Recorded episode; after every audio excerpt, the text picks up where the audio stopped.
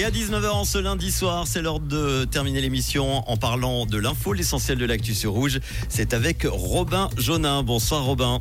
Bonsoir Manu, bonsoir à tous. Annoncé la semaine dernière par la gauche vaudoise, le recours contre l'interdiction des débats dans les lieux de formation a bel et bien été déposé. Un courrier a été envoyé vendredi dernier à la Cour constitutionnelle vaudoise au nom de 57 recourants.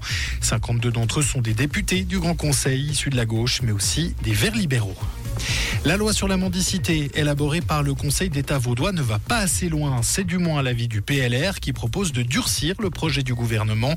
La mendicité, pour rappel, a été bannie dès 2018 dans le canton, mais cette interdiction est devenue ensuite inapplicable à la suite d'un arrêt de la Cour européenne des droits de l'homme en 2021. Le Conseil d'État a ainsi dû s'adapter et proposer un nouveau projet de loi.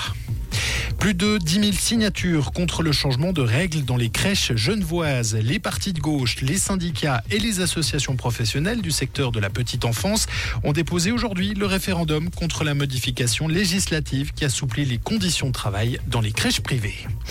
Le tunnel routier du Gothard fermé, il est inaccessible suite à la chute de morceaux de béton sur la voie ainsi que l'apparition de fissures au plafond. L'Office fédéral des routes estime que le tunnel routier du Gothard pourrait être rouvert à la circulation à la fin de cette semaine.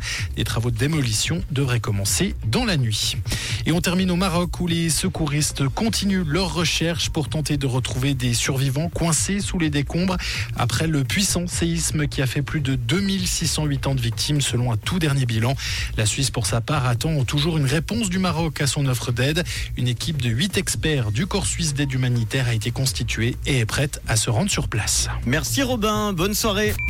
Comprendre ce qui se passe en Suisse romande et dans le monde, c'est aussi sur Rouge.